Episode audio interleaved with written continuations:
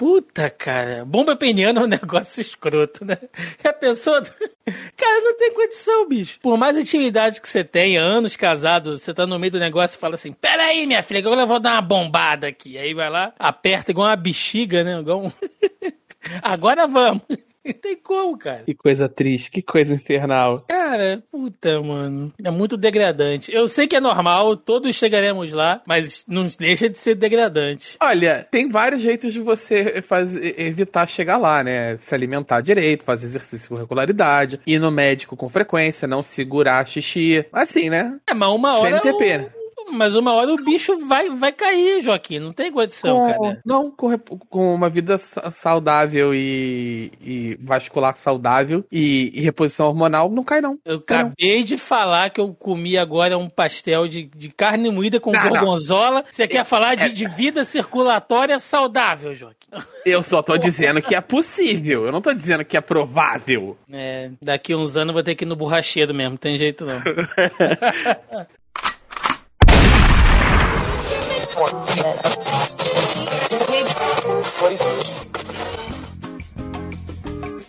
Você está ouvindo Zoneando, seu podcast de cultura pop, nerd e afins.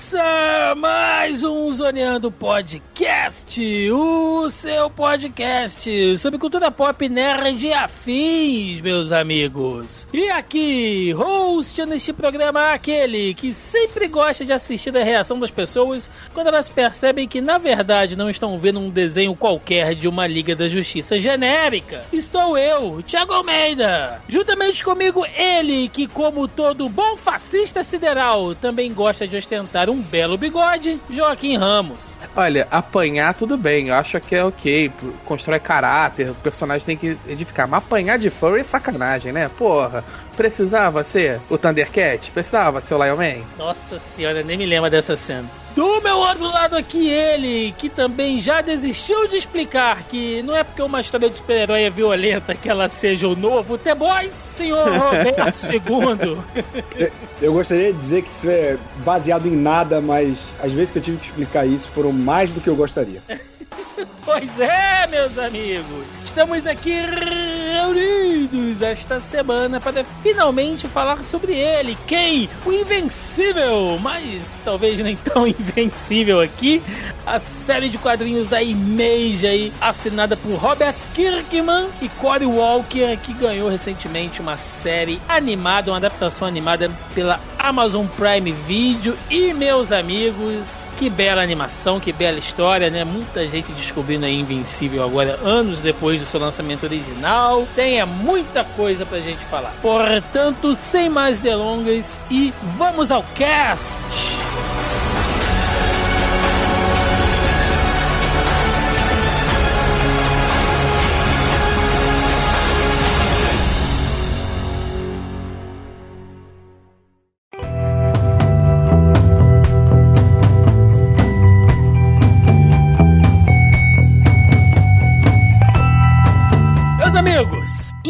Invencível, né? Quem diria que aquele quadrinho da Image que saiu por aqui de maneira tímida, né? Ali, primeira metade dos anos 2000, iria virar uma série tão aclamada assim. Roberto II, você leu Invencível no lançamento? Cara, eu cheguei a ler depois e vou falar, vou admitir aqui que eu li no scanzinho, porque eu não consegui pegar em banca não, bicho. o problema é que Invencível só saíram quatro encadernados do Brasil, uhum. e, e, o quarto encadernado já foi com uma distância muito grande, né? A HQM tava passando por, por dificuldade, mas para quem tiver curiosidade e não quiser ler por meios escusos, eu vou dizer que eu li boa parte de Invencível de maneira legal, e não, não foi necessariamente scan, porque assim, tem, tem um serviço gringo chamado Comixology, uhum. que ele é, da, que ele é da, Mar, da Marvel, da Amazon. E, e aí você pega e pode ter um mês de graça. E como ele funciona? Ele é como se fosse o Netflix de quadrinho, cara. E tem lá o catálogo e você, você pode pagar por alguns quadrinhos, só que ele tem o tipo do Kindle, o Kindle Unlimited, ele tem o Comixology Unlimited. E aí ele disponibiliza vários títulos para você ler. E entre eles tava tipo 10 encadernados de Invencível, saca? Ou mais até. Que no total de publicação são 25 encadernados, né? São 144 edições, se não tô enganado. E, e aí a partir disso eu li pa, quase que até o final. Como eu falei, só confirmando aqui, são 144 uhum. mesmo. Eu li além da, edição número 100, mas eu não cheguei a ler tudo, assim. Eu peguei para ler o restante em scan, porque a gente gravou um, uma live, né? A gente fez uma live no, no canal antes da série estrear, para falar um pouco do gibi, do que esperar da série e tal. É, só quero deixar claro aqui, Roberto II, que paga de comunista lá no Zona em Quarentena, pagando 50 dólares aí na mensalidade do Comixology. Peguei entendeu? um mês de graça, né? Nesse mês de graça, Nossa eu liquidei um filho da puta. Roberto não tava nem comendo, botou uma sonda, né? pra não dar tempo de parar. Ai, sensacional, né? Comixology que, segundo aí grandes notícias, assinou exclusividade para uma série do Scott Snyder, né? Então, azar do Comixology, eles que se foda. Exatamente. É, leva para nunca mais devolver, principalmente pro Batman. Joaquim Ramos, o senhor, você leu tá. Invencível? Você não. curtia? Não, pior que não. Ele, tá na, ele tava na minha, na minha lista ali de, de vou ler depois há muito tempo. Eu, ah, desde que ele ganhou o prêmio e tal, não sei o quê. Aí eu fiquei, não, vou ler hoje, ler amanhã, vou ali, vou aqui. E acabou que eu nunca li. Quando saiu a série, eu pensei assim, ah, agora eu vou ler. E esqueci completamente. Eu esqueci que a série ia sair. Até o dia que ela saiu. Aí alguém falou, pô, tu já viu? Caraca, Invincible maneiro pra caralho. Eu, pera, saiu essa porra, né? Era ano que vem? E. É, não é, porque, Aí... porque desde que ela foi anunciada, eu não sei se vocês tiveram essa impressão, desde que foi anunciada a produção até o lançamento, também porque foi boa parte dele em do, em do, nos anos 2000, né? Do, ou melhor, nos anos de 2020, a gente passou essa maluquice aí que o nosso. É, a nossa percepção temporal foi afetada pela pandemia, mas me pareceu muito rápido, cara. Eles anunciaram, tipo, poucos meses depois tá lá a série no ar. Tem também uma, uma questão da, do Prime, né? A Prime ela é meio ruim de fazer de fazer divulgação das séries dela. Tem um monte de coisa uhum. boa na Prime que, que eu assino a Prime, vejo quase tudo da, na Prime e eu não faço ideia. Eu vou descobrir a parada já foi até cancelada, aí eu vou descobrir a série mó boa tal. E, e a série, e parece que o veículo de busca do Prime parece que esconde as séries de você. Não quer que você veja. Não, uhum. não. Vê não, vê não. Isso aqui é meu. Só. É, é foda, cara. A, me, a nossa, de, de todos os, as buscas de serviço de streaming, o do Prime tá de parabéns. Por ser uma merda, né, cara? Não, é o, o, olha, o Netflix. Prime é horrível, porque você paga o serviço e ainda vê propaganda antes. Vai tomar no cu, Prime. O Jeff Bezos é trilionário, porra. Pô, mas o cara precisa de dinheiro pra mandar a piroca pro espaço, Roberto. Ele pode falar agora. a piroca e mandar é pro cu dele, bicho. Eu não me importo com essa porra. Cara, a Netflix ativamente escondendo coisas de você, porque ela esconde coisas do catálogo, de acordo com o teu negócio, ainda consegue me mostrar muito mais coisas do que o Prime, tentando, não, tentando me fazer achar as coisas. Que inferno. A Netflix, pelo menos, tem um negócio chamado Códigos Secretos. Vocês sabem disso, né? Então, uhum. então se você ouvinte não sabe, digite aí no Google Códigos Secretos da Netflix. Falando assim, parece um negócio meio Código da Vinci, Conspiração. né? Conspiracionista, né? Terra plana. É, se você não sabe o que é, isso vai abrir o seu mundo nas buscas da Netflix. Mas é isso, gente. É, a série saiu, né, pela Amazon Prime aí recentemente. Recentemente não, tem pelo menos alguns meses. E tem sido um sucesso. Mas eu quero voltar aqui no quadrinho, porque acho importante a gente falar um pouco dessa origem. Eu também li alguma coisa, como eu falei, em Scan. E eu li até o finalzinho do segundo arco ali, que é mais ou menos o que engloba essa temporada da série, né, Roberto? Vai até o segundo arco ali, né? Se eu não tô enganado. Um pouquinho. Pega meio que um pouco dos dois primeiros encadernados, digamos assim. Isso. Mas fazendo aquele de alternar o, o tempo. Digamos. Isso, é. é. E, pelo que eu sei, as coisas também estão meio fora de ordem. Tem coisa que acontece depois, que aconteceu antes, sim, etc, sim. etc. É, é, aquele lance de, tipo assim, é, a galera adora história de que obra autoral, o cara tem tudo planejado na cabeça dele desde o início, né? E qualquer pessoa que já escreveu sabe que isso é uma lorota do caralho. É, então, o Robert Kirkman escreveu 144 edições, cara. Invincible O Invencível começou em 2003, eu nem lembro que ano terminou, mas tipo, não tem tanto tempo assim. Então foram mais de 10 anos sendo publicado. E tem muita coisa que ele foi colocando na hora que ele queria, desenvolvendo o arco, e agora que ele tem poder de decisão sobre a série, ele pensa, pô, negócio que só acontece no gibi daqui a 50 edições, eu vou colocar agora, que é para as pessoas irem se acostumando. Então, nesse sentido, por exemplo, a trama geral são os dois primeiros encadernados. Cara, mas tem coisa ali que, que acontece até importante que só vai acontecer lá pra edição 50, por exemplo. Mas que eu acho E assim- um pouco desse ponto, assim, da, da narrativa. E tem uma parada que o próprio Kirkman falou. Se, é, é tem quase 20 anos desde que ele publicou a parada pela primeira vez, sabe? Quanto mais que ele começou a escrever. Pô, se você tivesse 20 anos de amadurecimento como profissional pra poder voltar atrás e, revi- e revisitar várias paradas que você fez, pô, tu não, pode, não faria? Não é uma oportunidade de ouro? Então, assim, tem várias coisas que ele considera que são erros, que são coisas que ele faria diferente, que ele teve a oportunidade de acertar também. Então isso é interessante. É bom dele estar com contato tão próximo na adaptação que ele mesmo pode fazer esse ajuste, né? É, e aí a gente pode falar principalmente agora do Robert Kirkman, que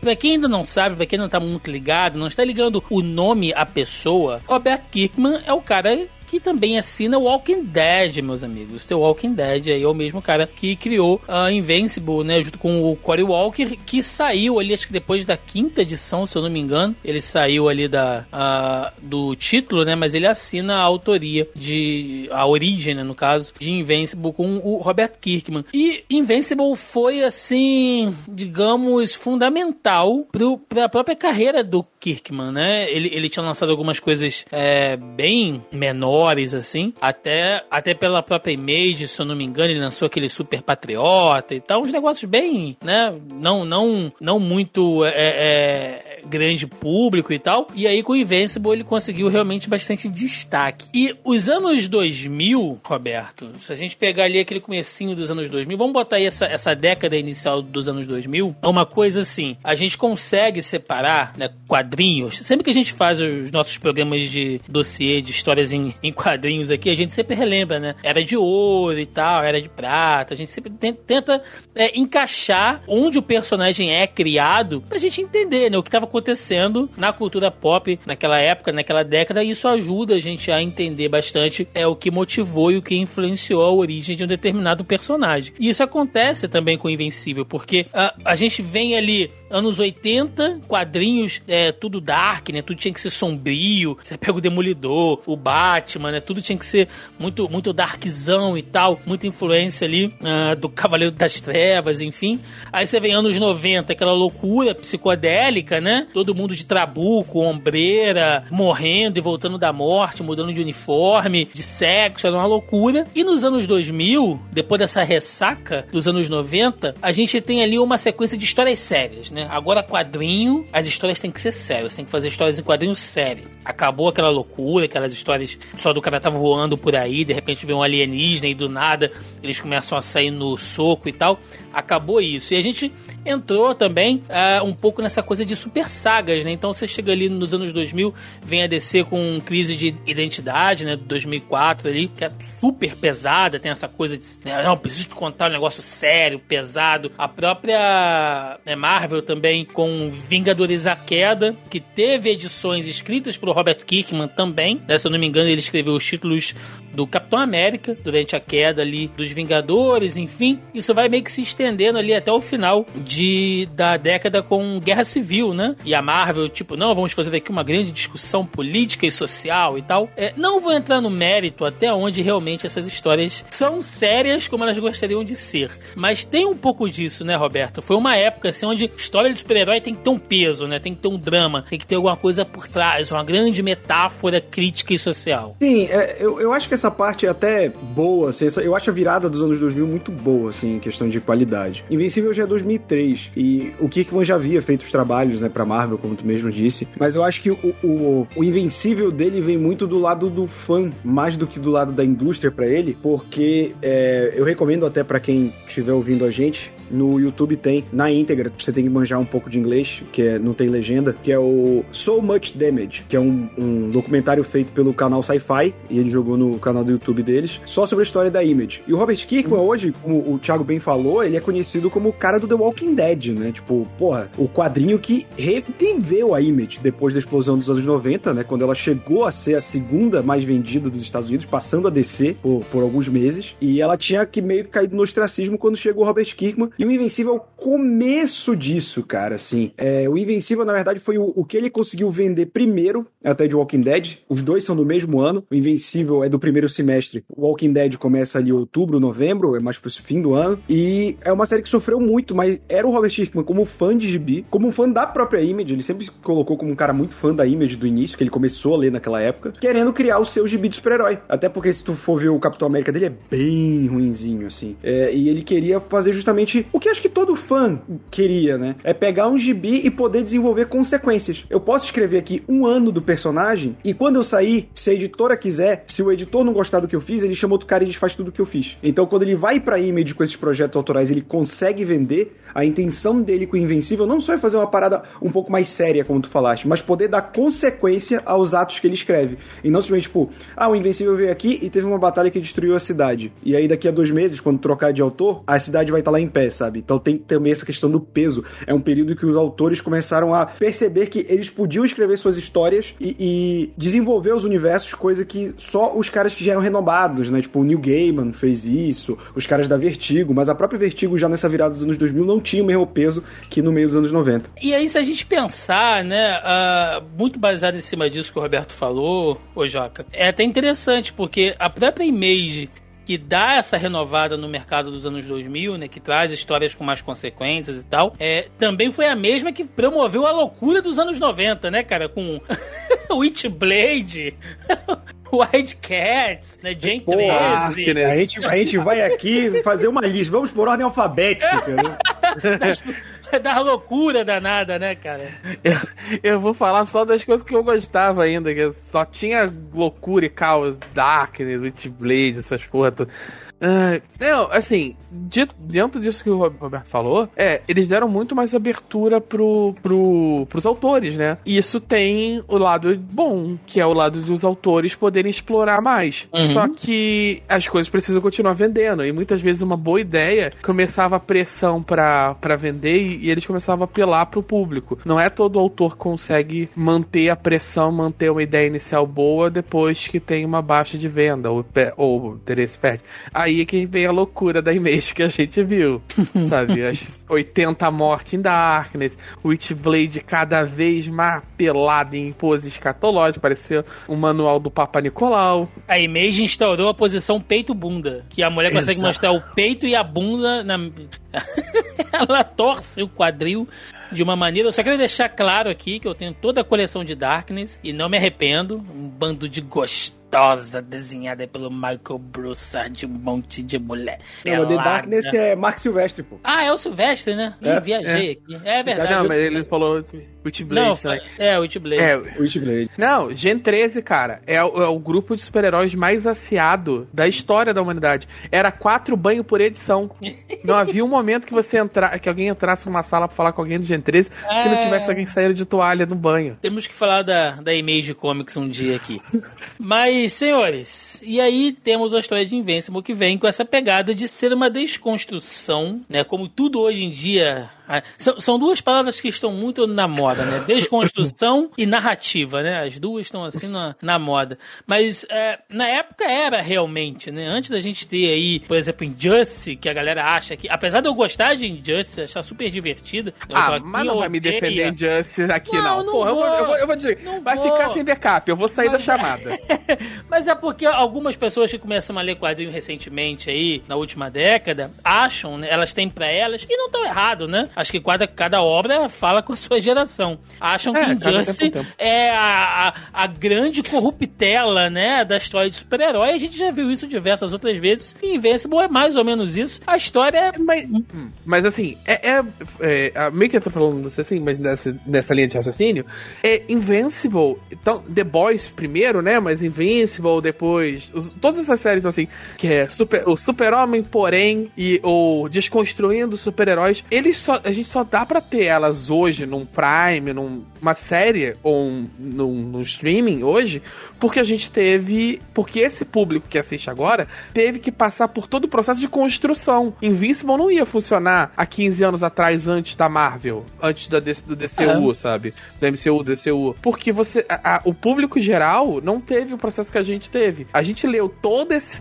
essa loucura, a gente leu e-mails, a gente leu Saga do Clone, a gente leu toda a, a bagunça do, do quadrinho tradicional para aí a gente poder apreciar com a desconstrução, porque a gente tinha alguma coisa para ser desconstruída. E é o que é. a gente tá vendo agora. Faz um, faz um certo sentido. E aí a história é basicamente essa. É a, é a mesma premissa, e eu tô falando muito assim, o, o topo, a ponta do iceberg, que é o que aconteceria se o Superman fosse um filho de uma puta, né? E aí, no caso, nós temos isso: um cara que é super poderoso, um semideus, e todo mundo acha que ele é o Bambambam, Bam, Bam, né? Ali no caso, Omni-Man, que é o maior herói da Terra. Na verdade, o cara ele faz parte lá de uns kryptonianos arrombados, né? Que dominam sistemas. E ele tá infiltrado aqui na, na Terra para no momento certo, começar o poder de. É, o processo de dominação, né? Da, da Terra. Só que tudo muda, porque ele acaba tendo um filho, né? Que é o, o que assume o manto aí do, do Invincible, né? Do Invencível, que é o Mark, né? E isso muda também ele, muda o, o, o Omni-Man ali, como,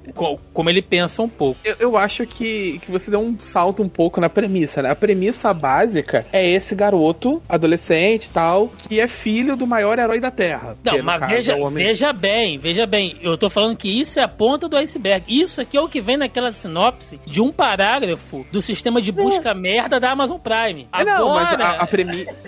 É porque você não sabe... Quero... Não, é isso que tá. É que você não sabe eu quero... disso até o final do primeiro Sim, episódio. Sim, eu quero saber justamente agora da parte de vocês, né? Isso aqui é, é, é uma pergunta que eu poderia fazer no final do podcast, mas eu já quero fazer agora. É, o que para vocês, da verdade, fala, né? O, o, que, o que Invincible fala, na verdade? Porque nós temos ali a história, né? Dessa corruptela, dessa sátira, dessa paródia de uma Liga da Justiça, de um Superman, e uma história repleta de violência. Mas tem coisas ali no meio, né? E aí é que eu queria saber a opinião de vocês, o que, que vocês acham que realmente a série trata. Roberto II, o que, que você acha que Invincible quer mostrar pra gente ali, além das tripas, das cabeças explodindo, de, de, de, tudo aquilo ali, o que que Invincible fala pra você? Invincible é uma trama de um super-herói adolescente. Acho que, no, numa premissa bem básica, é isso. E acho que até o gibi pode ser resumido desse jeito. Tanto que, tanto que eu vi algumas críticas, em que eu acho válidas até, que se você tirar a violência, é, é quase malhação. Mas é isso, tipo, é um moleque adolescente que ele quer curtir. É que nem Homem-Aranha no início, sabe? Tipo, quando ele queria curtir, mas ele tinha responsabilidades. O, o Mark, ele não tem o, o tio que morreu, ele tem um pai que é o maior herói da Terra e que tá falando: olha, você tem que estar tá preparado porque você vai assumir esse manto, sabe? Um dia eu me vou e você vai ter que cuidar disso aqui. Então a relação dele é diferente, mas essencialmente é uma trama de um, de um adolescente super-herói. E aí vai desenrolando outras coisas até o próprio quadrinho também vai virando uma parada muito maior do que só um adolescente com superpoderes. Agora sim, Joca, o que está além desse iceberg aqui? Da ponta do iceberg? É, é aquela parada que as pessoas confundem é, é, sangue, sangue e sexo com adulto, o que raramente tem a ver. Histórias adultas raramente são sobre violência e sexo. Isso é história de adolescente. E é o caso exatamente aqui. Ele é uma história de coming to age. É, eu, esse é um termo, né, de roteiro, mas eu esqueci como é que é em português. Mas tipo, de, de amadurecimento, perdão. É uma história de amadurecimento. É a história desse garoto que até então tem essa, tem essa família, né? Tem esse pai que é um que, que faz uma sombra enorme sobre ele. Ele tem um sapato muito grande para calçar e ele não sabe muito bem como lidar com isso e tal. Até o momento que ele descobre que tem poderes também e ele herda a responsabilidade do pai. De, de certa forma, como, como, qualquer, como qualquer adolescente, sabe? De se traçar o caminho que teu pai já traçou, que já tem sucesso, etc etc. E é como e é sobre ele amadurecendo e aprendendo a lidar com isso, tanto com os poderes, quanto as responsabilidades, quanto conciliar as relações. É muito uma história, apesar de toda a violência e, e temas e tal, é uma história muito adolescente. É sobre um fim de adolescência ali. Ele tá terminando o ensino médio e se preparando para encarar essas responsabilidades e tendo que, e de uma maneira bastante freudiana, tendo que é, é, romper a imagem de herói do próprio pai, sabe? A morte do pai herói para que ele possa se tornar um adulto. Ah, eu não sei nem se o Kirkman planejou isso dessa maneira por causa disso, mas é. O amadurecimento exige que você mate os seus heróis, metaforicamente. E aqui tem. E essa é a história disso, né? Dele hum. tendo que matar o herói dele. Eu vi um meme esses dias de um grupo de quadrinhos, né? Esses dias não, tem um, tem um tempinho lá, dizendo assim, é o que Robert Kirkman e Garth Ennis têm em comum, né? Eles odeiam histórias de super-herói. É, por achar que Invincible é isso, né? Você dá uma zoada ali no que ia ser um herói e tal, é você corromper tudo aquilo que a Marvel e a DC contou pra gente ao longo dos anos. Quando que, na verdade, eu discordo, né? Eu, eu, eu tô um pouco com isso que o Joca falou e tô também com o que o Roberto falou, porque o próprio Mark ele é resiliente até o final, né, cara? Até ali. E agora eu tô me, me focando só na, na, na, série, né? Porque a gente não dá spoiler aqui do que pode acontecer. Mas você vê que até o final, até o confronto final ali com o pai dele, ele tá decidido a ser o herói que ele sempre idealizou ser, né? Então, na verdade, ele, ele simboliza aquilo tudo. Ele é um garoto que cresceu lendo os gibi de super-herói, cara. Né? Tem aquele, aquele cachorro mágico lá que é, é tipo o Doutor Estranho, né? Só que é um cachorro, né? Aposto que o Roberto ia adorar ler um negócio desse. Mas. Você sabe que teve, né? teve, eu não sabia. Sim. Teve. cara, Invencível tem spin-off pra caralho, cara. É, é mesmo, tipo, cara? É, porque é, a gente fala, hoje a gente só vê. O, a gente é tudo engenheiro de obra pronta, né? Mas os primeiros meses de Invencível ela foi quase cancelada. Então, ela não vendia bem. Então, Robert Hickman ele foi fazendo vários spin-offs, é, tipo, dando margem para outras interpretações de herói, para ele poder, caso Invincible fosse cancelado, continuar aquele universo só com outro título. E, Olha aí. E, não, e já tem, tipo assim, alguns caras de spin-off e tal, que eu já sei que são, que já apareceram na primeira temporada, entendeu? Então, assim, vai saber. Não foram apresentados ainda com os nomes, mas sim. Só tem spin-off pra cá. Cara, tem spin-off do lobisomem no, de, de, de Invincible, porra. A gente já falando diretamente da série agora, né? É, eu é, gosto... Tiagão, com... só ah. antes, antes de abandonar, só pra pontuar um negócio, que você falou a comparação em que, entre o hum. Garth Ennis e o Kirkman e tal, eu acho que é uma comparação extremamente descabida. O ponto de, de, de, ancora, de que eles ancoram as séries é completamente dispar.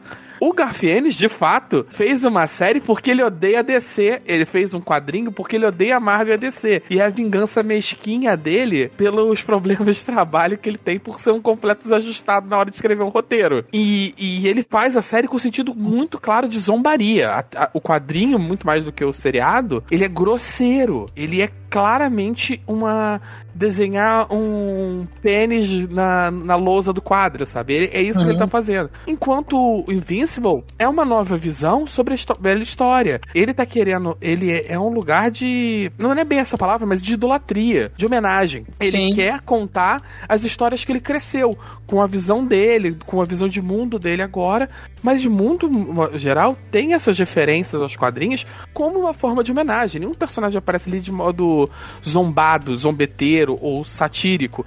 Eles vêm com visões próprias, mas sim, sim, todos é. eles como homenagem. É, por isso que eu acho que realmente não tem muito a ver. E, e antes da gente falar da série, acabei de me lembrar um outro ponto aqui legal da gente falou, que, você levantou também, Joca, que é a questão da violência, né? Que é exatamente isso, você uh, colocar sexo e violência em um determinado conteúdo, você torna este conteúdo adulto, né? O que não significa que ele seja conteúdo para adultos. Tem uma grande diferença nisso você aí. Você bota a classificação etária nele para adultos, mas você é... não torna uma história sobre adultos. Exato, exato. E eu acho que Invencível ele faz isso muito bem porque a violência ela é tão assim visceral no ponto de vista de não é só uma tripa voando, entendeu? É uma tripa voando na hora que você não espera. É o Omni-Man segurando a cabeça do, do Mark, tipo, você vai ter que encarar de frente as merdas que vão vir. E quando ele fala isso, ele coloca o Mark encarando um trem explodindo pessoas na cara dele, assim. Então é, é, é, tem a violência, mas ela é amparada na narrativa, né? Não é só uma história de violência gratuita. Eu acho que ela usa isso muito bem. Eu tenho criticado muito, eu acho que eu, eu, eu vou rever com um pouco mais de boa vontade, mas é, sempre que a gente entra nesse tema, eu tenho criticado muito essa última animação que a, DC, fez para fechar esse esse antigo universo animado dela, né? O, Mas é ruim mesmo. O Liga da Justiça Sombria, Guerra de Apocalipse. É, Roberto, pra mim aquilo ali é um roteiro feito pra uma criança de 12 anos. assim. Mas é, é puramente violência, cara. É Isso que a gente tava falando. É, atrás do Invincible tem uma trama de um herói adolescente, mas é uma trama legal. E tem o lance que, que o Joaquim falou da, de ter que confrontar seus heróis, ou a, a que ele nunca conheça de verdade seus heróis. né? Aham. A, a trama desse encerramento do- da- das animações Nova 52, cara, não tem trama atrás. É, vamos encher isso Essa aqui de violência, violência essa- e pronto. Deixa eu pegar os personagens que são mais queridinhos e tal. E, e- e- a violência do Invincible, não sei se você vai querer falar só sobre isso depois, Thiago, se- senão eu Não, guardo. vai lá, vai lá, pode ir. A violência do Invincible, ela não é uma trama adulta, tá? É, ela é uma, ela existe pra dar consequência, porque no quadrinho, até por ser uma série que é uma narrativa de caranguejo, né? Ela sempre anda de lado, você não pode avançar com a história. A, as coisas não podem ter muita consequência, até por, por ser visto como uma coisa pra criança, etc. Mesmo os filmes da Marvel, você vê que atira em robô, o mesmo tipo o filme da Viúva Negra tem violência, mas você nunca vê alguém toma um tiro e cai por trás da mesa, sabe? Você nunca vê ninguém caído sangrando. É- é, as coisas não têm peso, não tem consequência. Aqui a violência ela não tá pra deixar adulto, mas pra dar consequência aos atos daqueles heróis, aquelas criaturas ultra poderosas saindo na porrada no meio da cidade e você dá um soco e o cara atravessa um prédio no naquele filme do o, o Homem de Aço, você fica não tem consequência nenhuma daquele so- dele atravessar um prédio aquele soco que tem gente trabalhando. Aqui é pra mostrar quando é alguém é responsável e dá um soco desse atravessa um prédio, 20 pessoas morreram e aquele prédio vai ter que ser demolido. Então assim, ele serve pra dar peso. E outra coisa que eu, eu- eu gosto de usar um exemplo de um, de, um jogo. Não sei se vocês conhecem Catherine, um jogo da Atlus, que eu falo que ele é um dos melhores exemplos de uma trama pra adultos, que a história se não é ela, ela tem até alguma coisa de, se- de sexo ali envolvida, mas não, é- não tem violência, não tem nada. Ela é uma trama de adulto porque é a história do maluco que saiu da faculdade, não sei o que, tava no emprego de engenheiro e é demitido e não sabe como contar pra noiva dele que tá pressionando ele pra casar. E aí ele fica saindo de noite pra beber pra criar coragem de, de arranjar um jeito de contar pra ela de que ele tá sem dinheiro. Cara, é impossível essa trama mais de- mais de adulto que isso. E sem violência, sem sangue, sem tripa, sem morte, sem nada, sabe? É um simulador de fudido, né, cara? Basicamente. Assim. É um simulador de desespero. Mas entrando agora na série em si, né, e essa coisa de brincar com o conceito de super-heróis, ela trabalha muito bem, e isso que o Roberto falou de qu- quando você tira as lutas, a violência e vira uma malhação ali, ainda assim ela é divertida. Eu gosto daquele iníciozinho, Roberto, onde você tem é, ele aprendendo a ser o que é um super-herói, né? E aí o treinamento dele com o pai, o pai, olha, explicar o conceito de voo, né? Que é um negócio meio whatever, assim, tipo, ah, você pega e voa. O Superman nunca explicou essa porra pra gente. Depois tentaram até é, inventar algumas explicações pra isso, né? Aquele ar que emite da, da, da, da- epiderme dele, o campo de força, um monte de merda que já fizeram aí pra tentar explicar o poder de voo do Superman e nunca conseguiram. E o Omni-Man, quando ele tá passando aquelas lições pro, pro Mark, é bem interessante. Tipo, olha, cara, você tem que entender que pra você agora o mundo, ele, ele é meio 4D, né? Então você não vai só pra frente e pra trás. Você vai pra cima e pra baixo, tenta, desacelera e tal. Que é uma coisa divertida, né? Aquela coisa que, que se, se a série não fosse só desgraça, se fosse só isso, ainda assim seria divertido. O moleque aprendendo a ser um super-herói. É, é aquilo que o Joaquim falou também. E a gente sempre vai bater nessa tecla. Gente, isso não tem nada a ver com The Boys. Tipo, não, não, tem, não tem mesmo, assim. Mas tem o É o Superman po- assassino! Tem o Superman Esse, tem- assassino! esse tinha que ser o título do podcast, né? Não é sobre É. The Bo- não, é, não tem a ver com The Boys. Cara, o, o lance é que o Robert Kirkman ele é um apaixonado, né, por, por super-herói. O Garfienes não. Mas eu nem digo que o Garfienes odeia super-herói. É a imagem que fica porque ele tira sarro. Mas ele tira sarro porque ele é inglês. E, e o super-herói é porque a gente pensa, né? Os caras falam inglês, então devem ser culturas parecidas. Mas o super-herói é uma parada intrinsecamente americana, cara. Pro britânico, que não teve, por exemplo, os britânicos mais velhos, tipo Alan Moore e tal, eles têm esse contato, ou que viveram nesse meio. Mas pro britânico geral, o quadrinho de super-herói é uma parada tão alienígena quanto pra gente. Uhum. Até mais que a gente, porque o poder que a Abril tinha com a Marvel e DC sempre foi muito grande. Então o que ele faz é ver o ridículo que o americano não vê. Tipo assim, beleza, a gente confia no Superman. Mas se o Superman fosse um cuzão, cara? Tipo assim, ele extrapola, mas tipo assim, se parar a pensar, mano, e se o Superman, tipo, quando ele for um adulto assim e ele quiser sacanear um cara que ele não gosta? E tipo, sei lá, vedar todas as portas do apartamento do cara com visão de calor, sabe? Não tem ninguém pra parar ele. É que o, o, o Garfienes pega e, e eleva que isso. ideia cuzona, Roberto. Ah, Então, ele, só que o Garfienes, ele eleva isso pra, tipo, a enésima E potência. Garfienes, ô maluco. O Robert Kirkman. Não, mas eu tô falando do Garfienes. Ah, Só que, tá. tipo, o Robert Kirkman não. O que ele pega é, ele é um cara que cresceu com a Image, então ele vê aquela explosão Image que hoje, com, por distanciamento histórico, a gente vê como ridículo, mas ele ativamente gosta e ele também lia outros super-heróis e aplica isso. Então, a violência tem um pouco da explosão Image também, que é muito mais gráfica do que peso de, de, de história, embora tenham momentos em que a violência tem sim peso na história. O próprio conflito do Mark com o pai, que a gente vai falar.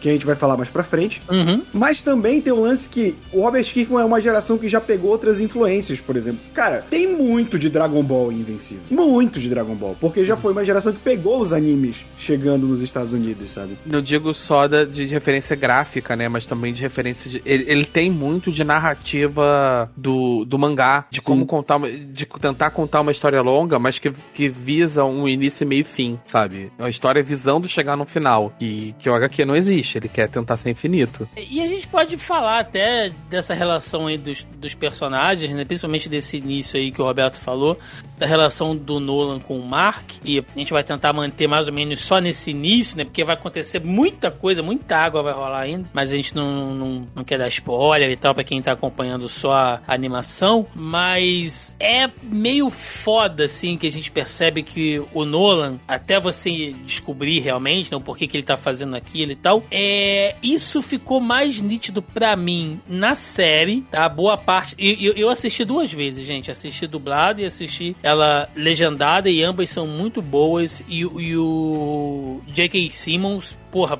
trabalho excelente fazendo Omni-Man ali. Uma coisa que ficou mais nítida pra mim vendo a série animada, como o Omni-Man no seu dia a dia, né, ele como Nolan Grayson, ele é uma panela de pressão e você fica tenso, cara. E pra mim passa um pouco dessa coisa do... do- Eu, eu já, eu já convivi com uma pessoa assim, não aqui em casa, não os- os meus pais, enfim, mas eu conheço pessoas que já tiveram gente assim dentro de casa, seja por alguma, sei lá, disfunção realmente comportamental, seja por conta de alcoolismo, né? Pessoas que se transformam e mostram uma agressividade, às vezes, que vem de lugar nenhum, assim, né? Ah, tem horas que a Deb fala alguma coisa com ele e, e- ele, tipo, dá um soco na mesa, assim, e ela olha pra ele, assim, cara, ele pode esmagar ela a qualquer minuto, sabe? Se ele perder a, a- se ele perder a calma, né? E ela meio que convive com aquilo ali e é, sei lá, quem mora com alguém em casa que tem uma arma, por exemplo, né? Se, aquela, se você sabe, você, por mais que você goste, né, e confie na, naquela pessoa, se ela tem algum tipo de, de disfunção psicológica, se ela bebe muito, né, e tal, você nunca vai dormir tranquilo, porque você sabe que do nada aquela pessoa pode pegar arma e fazer uma merda, assim, né? Só quem convive com pessoas assim sabe como é. E a animação passa um pouco isso pra mim nesse início, assim. É, é- me, me deixou um pouco mal, sabe? Vendo isso. Tipo, cara, você vê que ela não tá 100% à, à vontade com ele em momento nenhum. Não sei se isso passa isso pra vocês também. É que na série é um pouco diferente, né? Sim. É aquilo que eu falei de ter tudo planejado. Eu acho que esse primeiro arco, a grande revelação, né, do Omni-Man ser um vilão, é, já tava planejado desde os quadrinhos, mas a série ela se preocupa em te mostrar isso desde o início, né, que é o final do primeiro episódio, você já fica, caralho, o que que aconteceu? E até a construção do, do final, que é o confronto dos dois, ele já vai posicionando. Ele, quando ele vai treinar, o, o, o Mark, ele é muito ríspido. Ele, quando faz as coisas muito ríspido, por exemplo, é, aquela cena que ele vai pra aquela dimensão que o tempo passa mais devagar, né? Aí mostra ele indo lá e matando todo mundo, matando geral. No gibi não acontece. Ele só é sugado, some e fala: Ó, eu passei os últimos oito meses preso naquele planeta, consegui me rebelar e sair. Então o quadrinho ele cria um choque maior quando isso acontece. E na série não. Eu acho que a série ela se preocupa em não soar como Deus ex machina, eu diria. E ela acaba construindo bem esse lance dele ser um cara que ele tá sempre se controlando e isso deixa ele com raiva o tempo todo.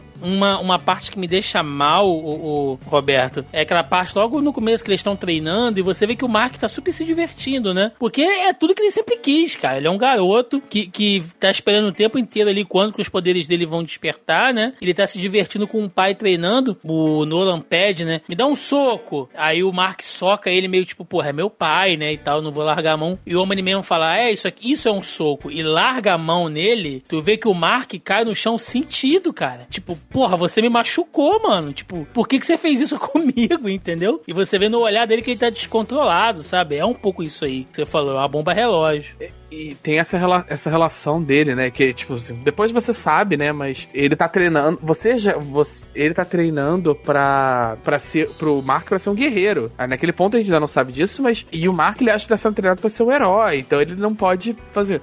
Não, ele tá treinando ele pra ser um conquistador. Um, um exército de um homem só, sabe? Então são. Eles dois têm objetivos diferentes.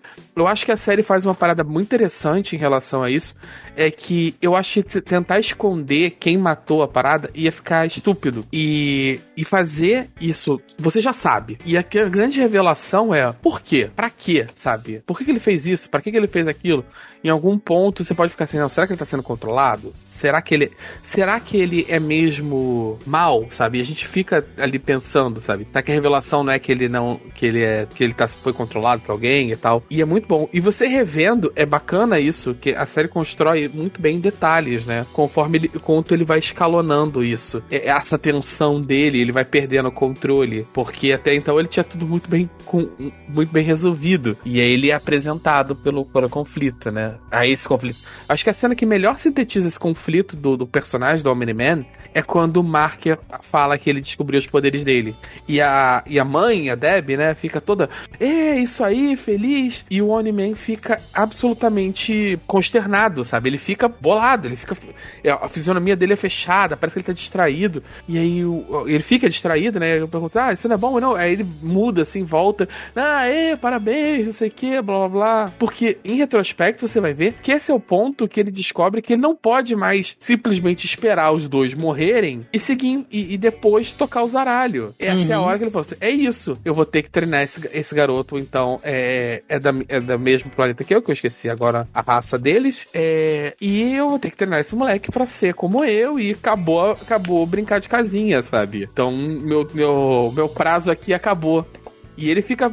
É visível, assim, na, na, interpretação dele e tal, uma coisa, na voz e tal, que, tipo assim, ele tá pensando, cara, o que, que eu faço agora, sabe? Como é que eu lido com isso? E aí nós temos alguns personagens também que a gente pode puxar aqui, que acho interessante da gente falar. Tem a. Tem os Guardiões, né? Que é a Liga da Justiça Genérica lá. Todo mundo adora me, me sacanear por causa do, do Fishman, né? Que seria a versão do, do Aquaman deles e tal. É, tem até o Marciano, Roberto. Eu acho aquilo muito descarado. o cara parece o Ajax, bicho. Só que é, sei lá, bege. É, é muito escroto, cara. É Ajax, né? Olha eu denunciando a idade aqui. Mas.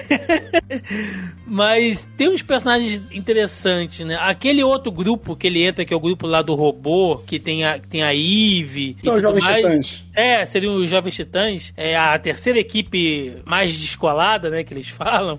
É. é. É, muito bacana. A própria Eve é uma personagem interessante e a série eu acho que ela até trabalha um pouco melhor também é, esse desenvolvimento dela do que os quadrinhos, né? E tem um pequeno momento lá ah, para ela se desenvolver e ela realmente tem uma epifania ali, né? Como é que eu posso ajudar as pessoas, né?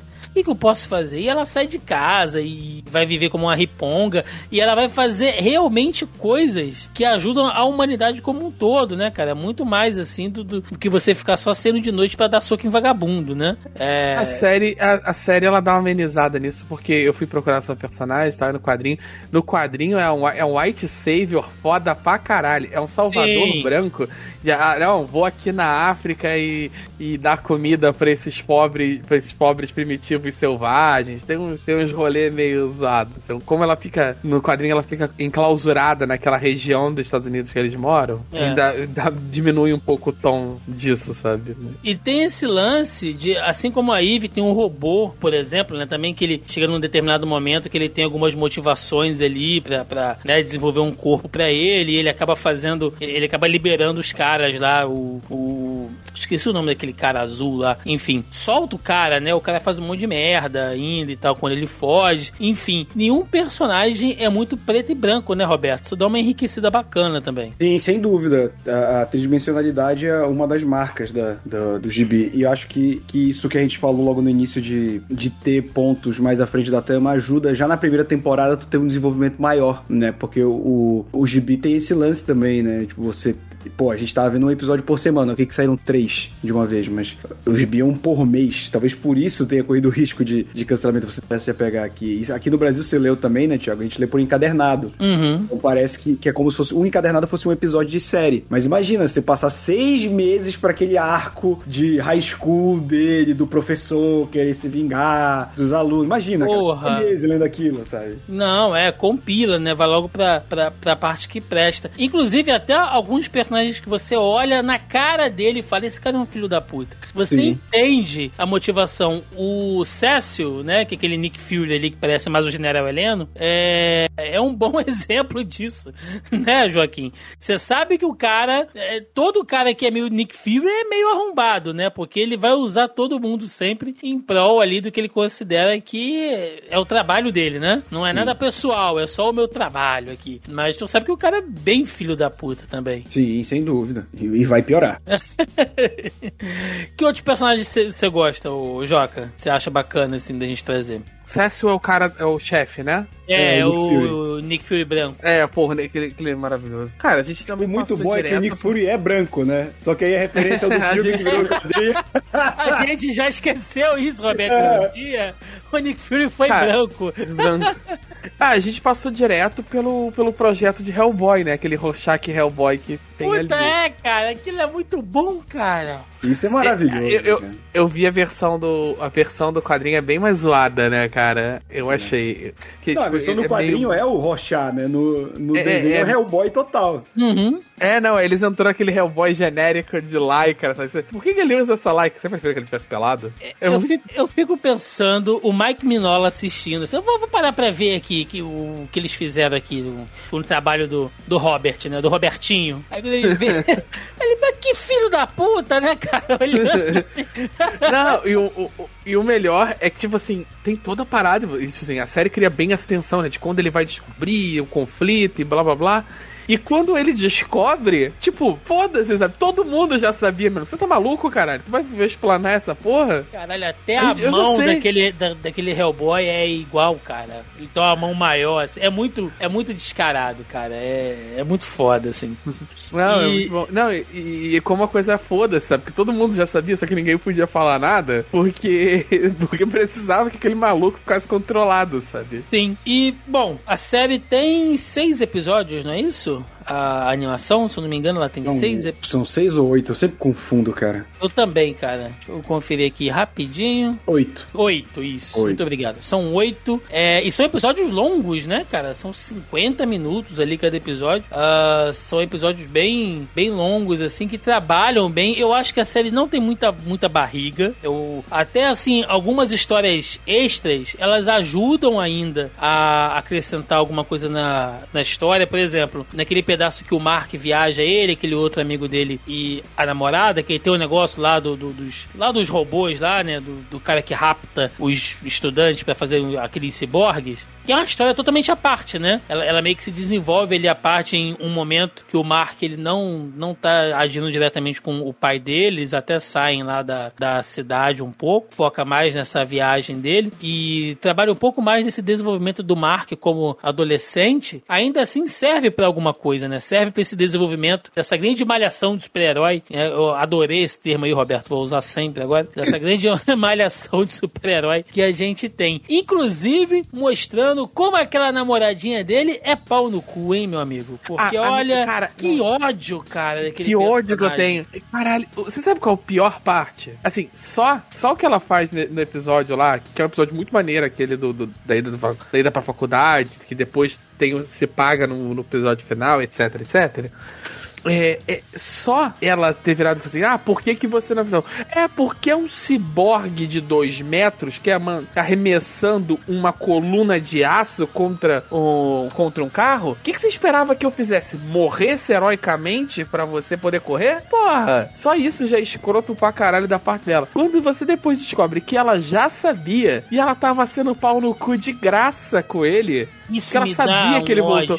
Porque o pior, ela, ela, ela, ele, ah, eu já sabia, não sei o que, era óbvio. Beleza, então você tá, então você tá fazendo DR com o maluco só porque você é escrota. Aham. Porque você, porque o maluco não foi. O maluco te salvou, caralho. Ah, não, essa mina me tira do sério. Todo, mina- todo mundo, ou- ouvintes, eu aposto que todo mundo conhece alguém que é assim. Geralmente alguém muito próximo, né? Ou, ou um familiar, ou seu companheiro aí, companheira. Geralmente tem essa mania, tipo, a pessoa te conhece, ela sabe que você tá passando por uma determinada fase escrota, você tá com algum problema, mas você não fala, você não quer falar. Mas ela sabe que você tá passando por aquilo ali. E aí ela vai ficar te espizinhando, ela vai ficar te testando até você estourar, até você falar. Aí quando você fala, ah, eu já sabia.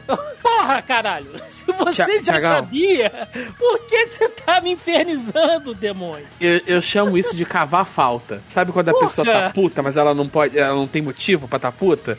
Ela tá puta por alguma coisa. Ou ela não pode falar, ou ela não tem motivo, ou tá puta com outra pessoa, mas quer descontar. Que e aí ela inferno, chega, cara. aí, ela- aí a pessoa chega procurando encrenca e fica arranjando, inventando ideia. É essa mina, cara. Ela fica cavando falta. Porra, parece o, a porcaria do Neymar, encostou. Ai, meu braço. Cai rolando. Que inferno, cara. Bom, é, antes da gente ir pro encerramento, né? Se vocês quiserem trazer mais alguma coisa ali no, no final, temos aqui no nosso grupelho dos Olhando Podcast, como sempre, algumas perguntas, comentários aí dos nossos queridos e caros ouvintes, né? Lembrando mais uma vez, se você não faz parte do nosso grupelho do Zoneando Podcast. É, tá dando bobeira, o link tá na postagem logo abaixo ao player, ou você procura no Facebook Zoneando Podcast, lá toda semana. Agora estamos de volta com o nosso tópico da pré-pauta. E eu joguei aqui, galera, podcast da semana sobre Invencível. Deixem suas perguntas e comentários. E tivemos aqui o Pedro Henrique dizendo que o herói não faz jus ao nome. Inclusive tem,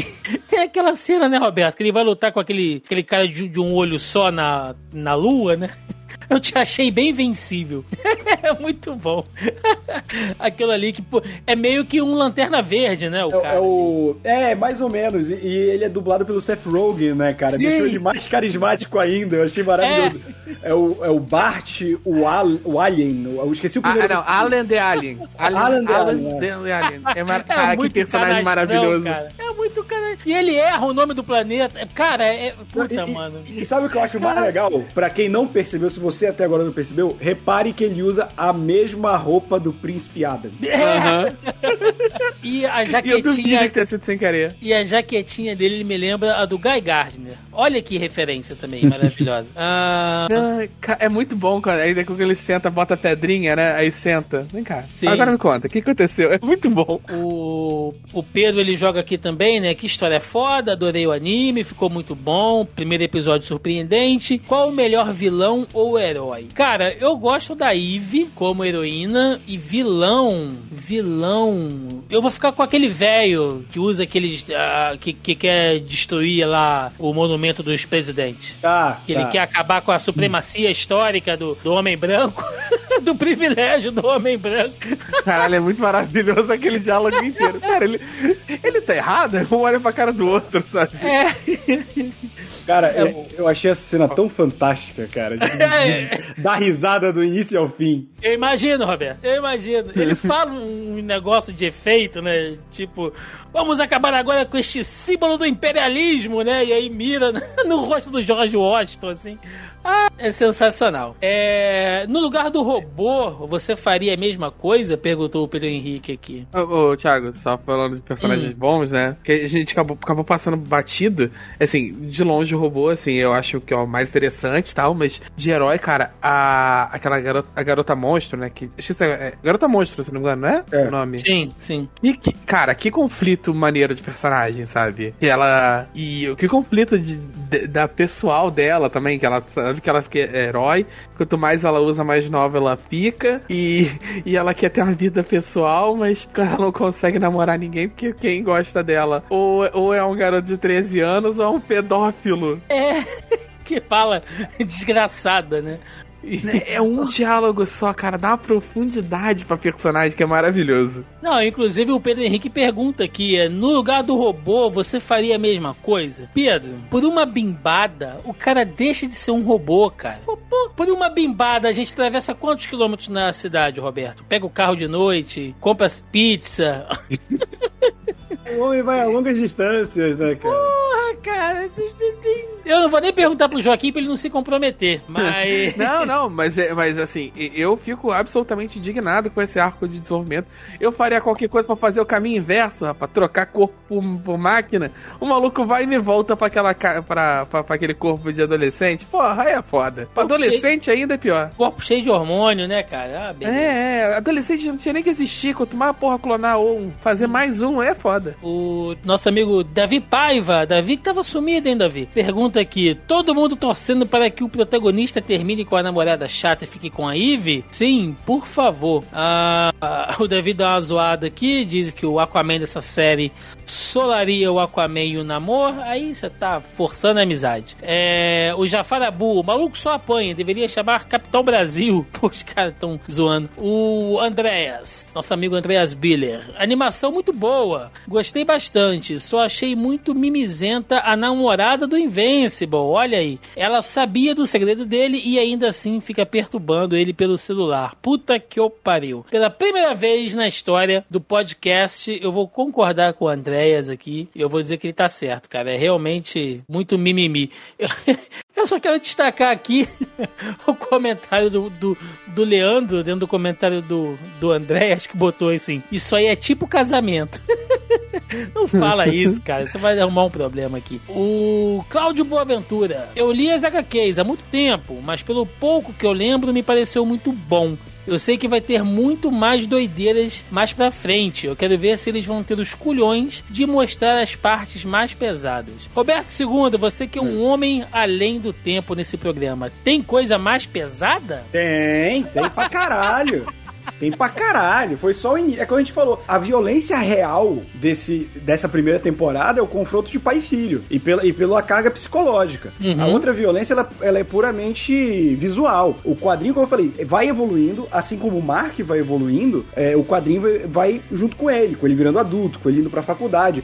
O peso das decisões dele, é, tem coisas pro quadrinho que são, são muito, assim, fortes. Embora eu ache que tem uma coisa na série que eu achei bem mais pesada pesada aqui no gibi, embora no gibi também seja pesada, que é a relação da mãe com o pai. Uhum. De, dela confrontar o pai toda hora e tal. No gibi, da feita em que o pai vai embora, ela meio que, que entra num, num, numa espiral, sabe? Ela começa a ficar alcoólatra, é, é, ela chora toda hora, ela culpa o Mark, porque ela realmente era apaixonada pelo marido. E nesse eles, eles colocam ela como alguém que confronta, sabe? Não só como uma pessoa fragilizada pela tipo, mas que ela também ajudou nessa, nessa saída dele. E não só como uma vítima. Isso eu achei legal que o, o a série fez o Gibinão, por exemplo. Sim, inclusive aquele momento que ele tá revelando todos os planos, que ele fala que pra ela é, ela é tipo um pet, né? Pra ele ela é tipo um pet, Sim. assim. É muito zoado, né, cara? É, é cara. Bad vibe pra caralho, assim. É. Putz. é o tipo de coisa que às vezes te deixa mais perturbado do que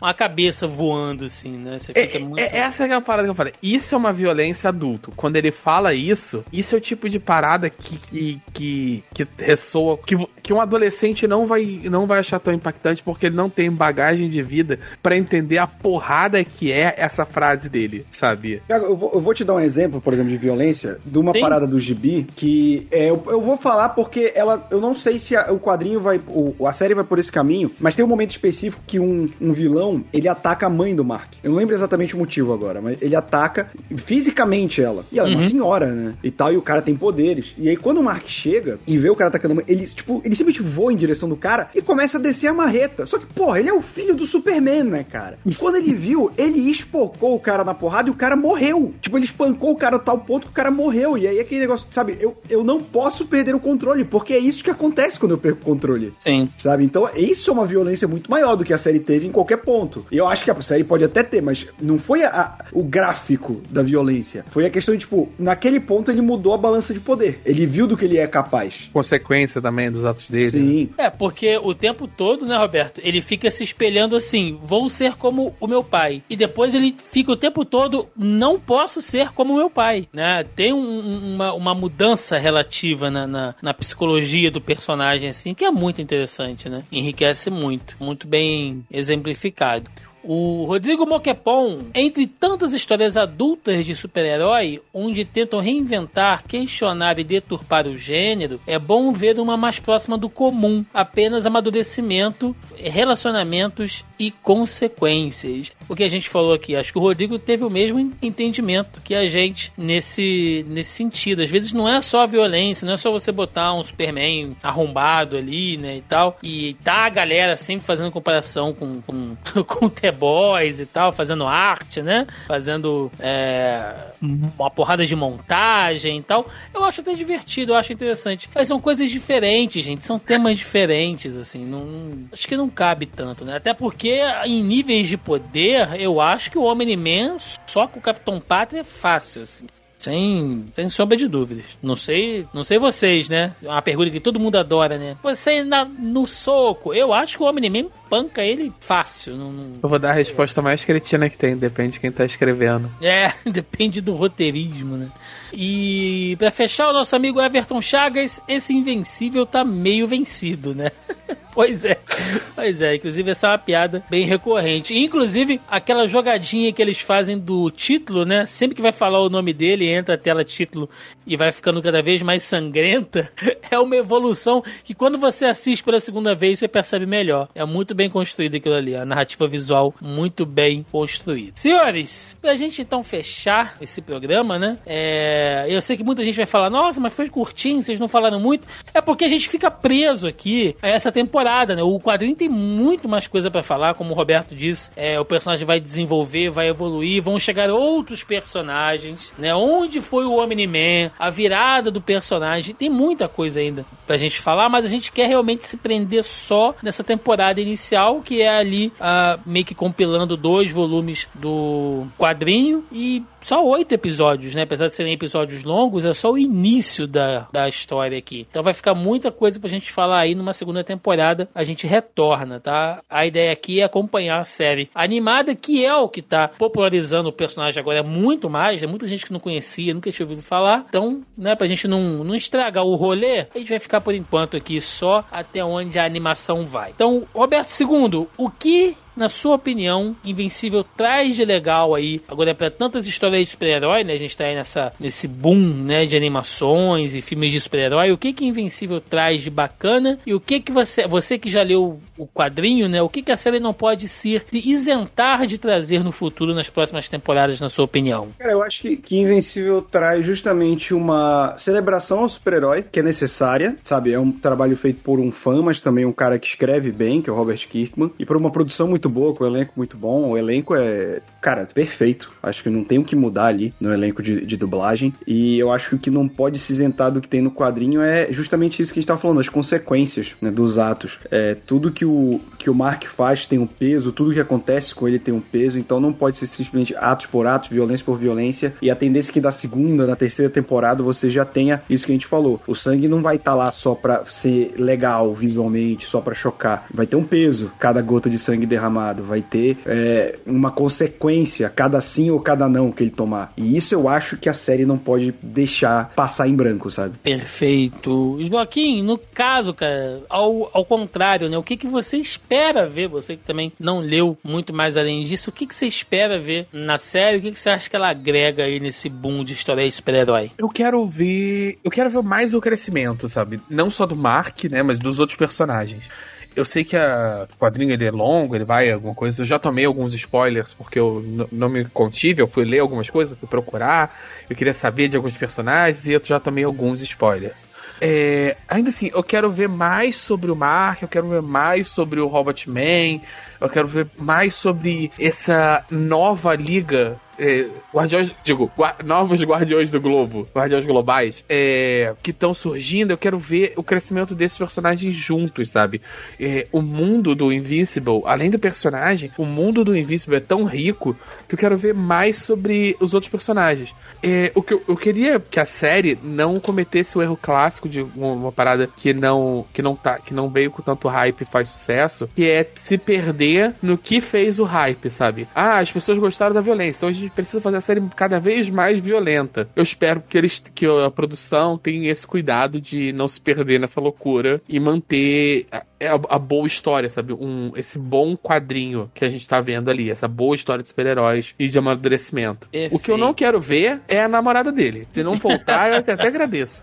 A Ember, né? E o pior é que ela é dublada pela Zazie Beats, cara. É mó gracinha, né? Adoro é. ela e, e, puta, uma pé no saco da porra. Tá tudo bem, tudo bem. É, não vamos fazer julgamento de caráter aqui. Não vou, eu não gosto de falar mal da namorada dos amigos, não. É. Vamos lá. Vamos Quem é amigo avisa, Thiago. Quem é amigo avisa. Ô, isso dá merda. Vamos lá. Vamos pro encerramento. Vambora.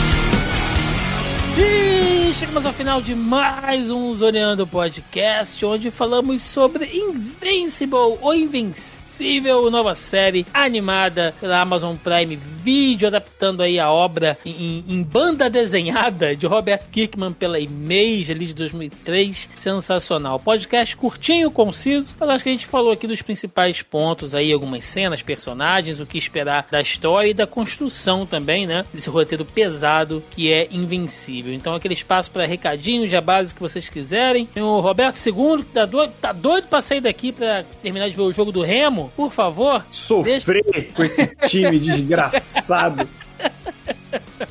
Seu espaço aí, utilize como quiser. Inclusive para xingar o Remo. Exatamente. Mas se você gostou de me ouvir falando besteira aqui, eu também falo besteira lá no youtube.com barra a hora suave e que a gente tem conteúdo de Invencível. A gente tem também uma live que a gente fez com com a Mari do Fora do Plástico, que é um perfil do Instagram, cara, hoje um dos melhores trabalhos jornalísticos de quadrinho. A gente fez sobre o quadrinho, né, falando com ela, e depois que a série acabou, a gente fez uma live analisando todos os pormenores, com uma galera que lê os quadrinhos também, então você pode conferir, pode procurar lá no canal. Mas além disso, tem muito conteúdo de quadrinho, de série, de videogame, de tudo. Eu tô aqui na casa em mais dois podcasts, né? Tô no Fala Animal com o Vicente, que é a enciclopédia viu, dos quadrinhos, a cada duas segundas-feiras aí no seu feed. Também tô ao lado do Thiago e do Denis no Zona em Quarentena, com resumo resumo de notícias da crise de coronavírus que já tá aí caminhando pro seu segundo ano.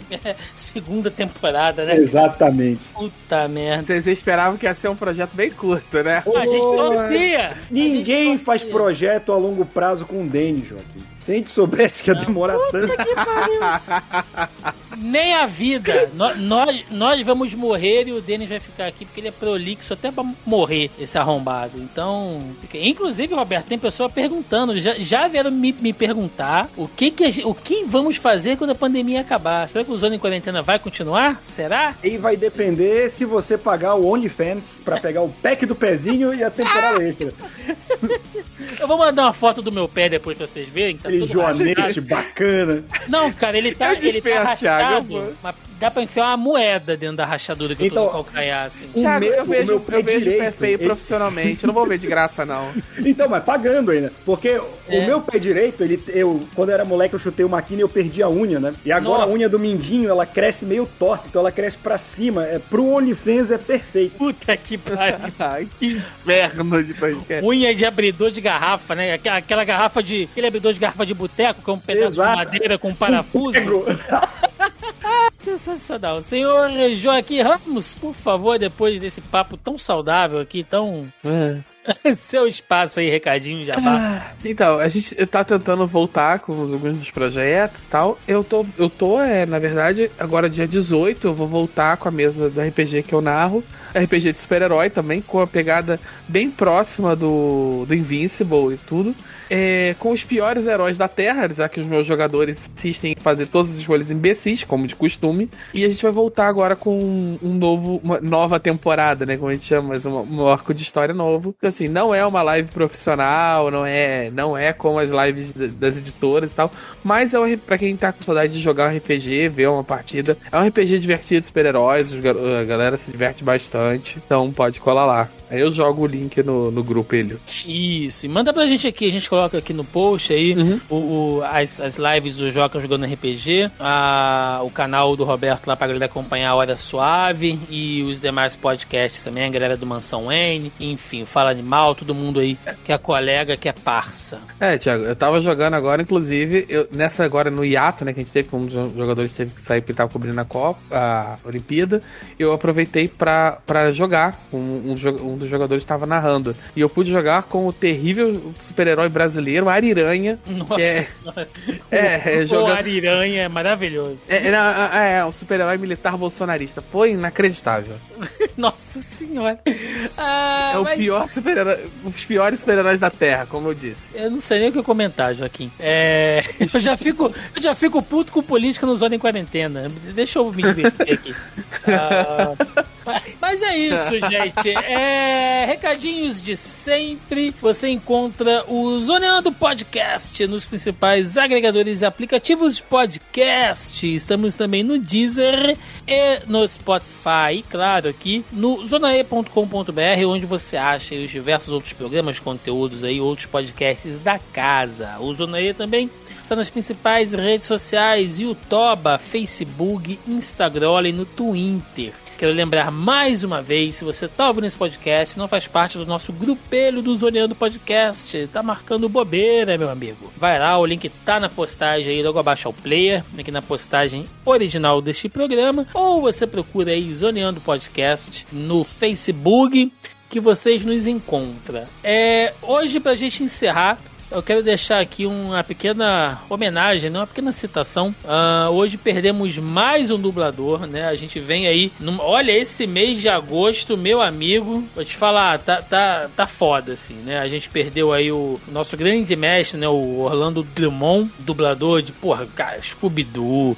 né? Foi o nosso queridíssimo Seu Peru, né? O cara é um, um monstro, assim, sagrado, morreu aí aos seus 101 anos, né? Um grande grande mestre. Depois, cara, incrível, assim, dias depois, né? A gente perdeu o, o Mário Monjardim, cara, dublador do Salsicha, olha só. A gente perde o dublador do Scooby-Doo, né? O Orlando Drummond. E aí, pouquíssimos dias depois, a gente perde, perde o seu grande parceiro, o Mário Monjardim, ah, que dublou Salsicha, dublou dublou, né, o, o Pernalonga, é, é, é incrível, né, são aquelas coincidências tristes que a vida traz e hoje nós perdemos o Júlio Chaves, né, que dublou diversos personagens aí que a gente conhece, que a gente gosta, foi a voz do Arqueiro Verde na Liga da Justiça, na animação da, da Liga, é a voz do Sr. Smithers, olha aí, ó, Roberto Pra quem que gosta gosta- de Simpson. Pra quem É a- gosta de jogo, é a voz do Shinzal no LoL. Sim, cara, e era a voz oficial de diversos ato- atores, né? O Tommy Lee Jones, Mel Gibson, Andy Garcia,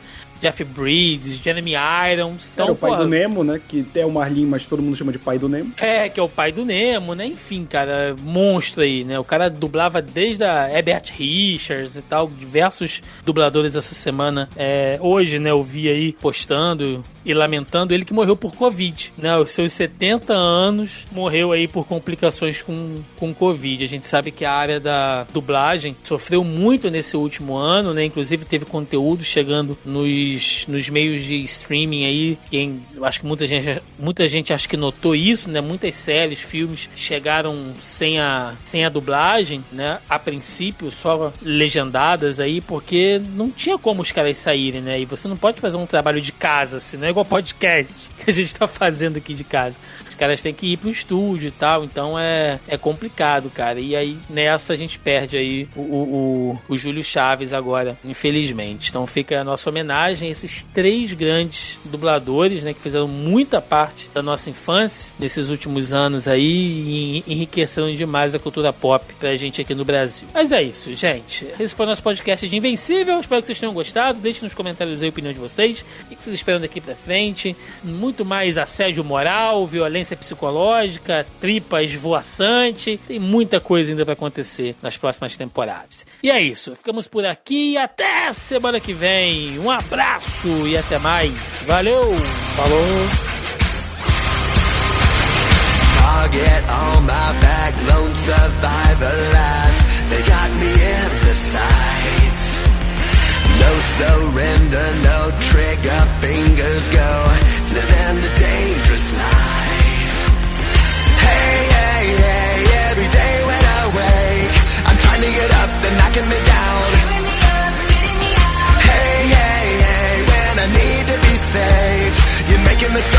Making me stand. Shot like a rocket up into the sky, nothing can stop me tonight. You make me feel invincible.